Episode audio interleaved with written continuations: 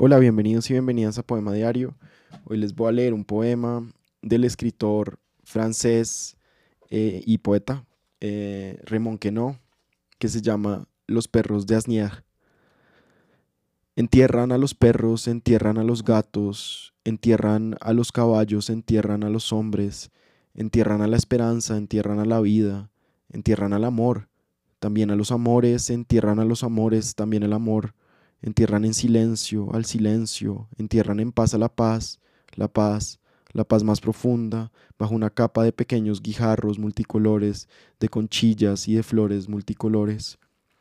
Hay tumbas para todo, con tal de esperar viene la noche, viene el día, con tal de esperar el Sena desciende hasta el mar, pero la isla inmóvil no desciende, el Sena remontará hasta su fuente, con tal de esperar y la isla navegará hasta el puerto de salvación con tal de esperar.